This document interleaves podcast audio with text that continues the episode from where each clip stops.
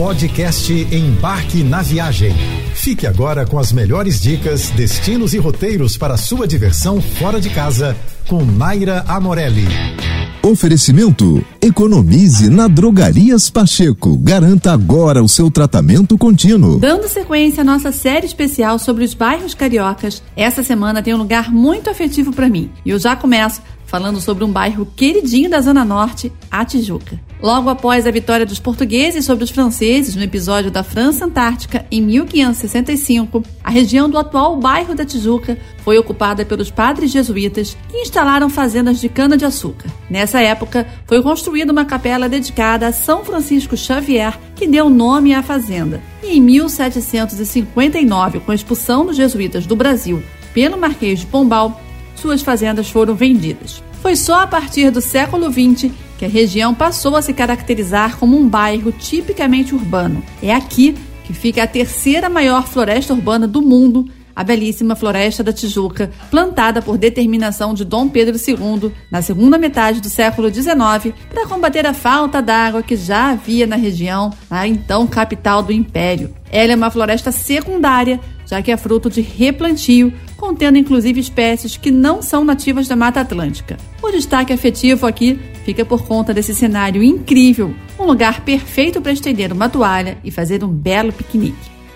O papo agora nessa série super especial sobre os bairros cariocas é famoso pelo samba de João Nogueira, o Meier, a capital dos subúrbios da Central. A ocupação da região começou quando Estácio de Sá, fundador da cidade do Rio de Janeiro, doou aos jesuítas a extensa Sesmaria de Iguaçu, que incluía os atuais bairros do Grande Meier, além do Catumbi, Tijuca, Benfica e São Cristóvão. No entorno de onde hoje é o Meier, os religiosos instalaram três engenhos de açúcar, com o emprego maciço da mão de obra escrava, claro. Em 1559, o Marquês de Pombal expulsou os jesuítas e a vegetação natural foi devastada para explorar a madeira. Poceiros foram atraídos para os espaços vazios que restaram, o que indiretamente facilitou o processo de ocupação. Escravos alforriados também construíram seus barracos no Morro dos Pretos Forros, e mais tarde o povoamento se intensificou devido à descoberta de ouro nas encostas do Morro do Vintém. Mas foi a partir de 1858 quando começaram a circular os trens da estrada de ferro Dom Pedro II, que a ocupação dos subúrbios que surgiam ao longo da linha férrea se tornou mais efetiva. O bairro do Estácio tem grande importância cultural por estar associado às origens do samba. Foi cantado nos versos de Noel Rosa e de tantos outros compositores de primeira grandeza da música popular brasileira. É conhecido como o berço do samba por ter visto nascer a primeira escola de samba em 1928, a Deixa Falar. Mas o lugar onde hoje encontramos o bairro do Estácio já foi conhecido pelo nome de Mata Porcos, devido ao fato de existir nas redondezas uma mata para onde fugiam alguns porcos de um matadouro que ali havia. Até o século XIX, as chácaras faziam parte do cenário local. Já no século seguinte, na época do prefeito Pereira Passos, tornou-se um bairro proletário. Atualmente, na rua Estácio de Sá, onde tudo começou, resta muito pouco das construções antigas. Na década de 1970, parte de seus antigos cortiços foi demolida para dar lugar à moderna cidade nova, com a sede da prefeitura e o teleporto do Rio de Janeiro. Em 1980, com a chegada do metrô, a região foi integrada ao calendário de eventos oficiais e quatro anos depois, com a construção do sambódromo, o bairro teve ainda mais destaque.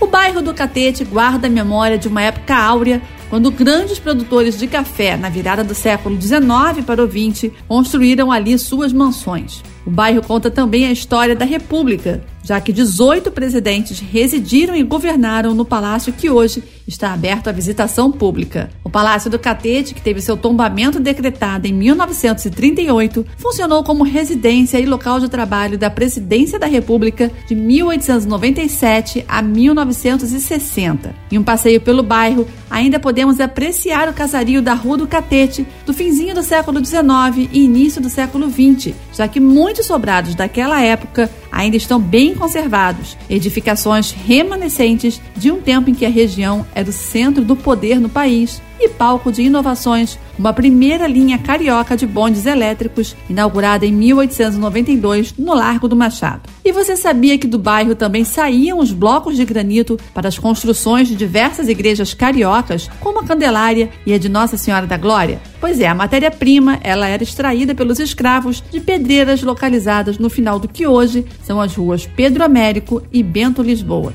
E para fechar essa semana super especial na nossa série sobre os bairros cariocas, eu venho compartilhar com você um pouco da história da minha amada Vila da Penha, bairro onde cresci e tenho profunda admiração.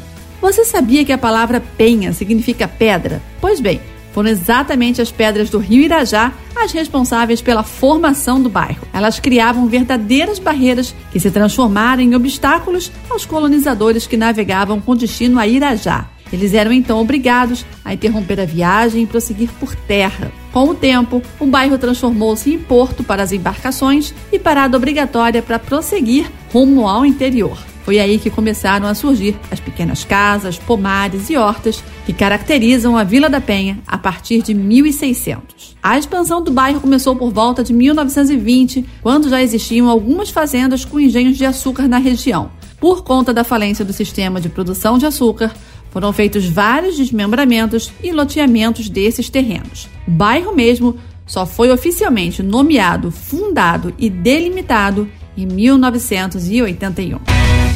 Você ouviu o podcast Embarque na Viagem.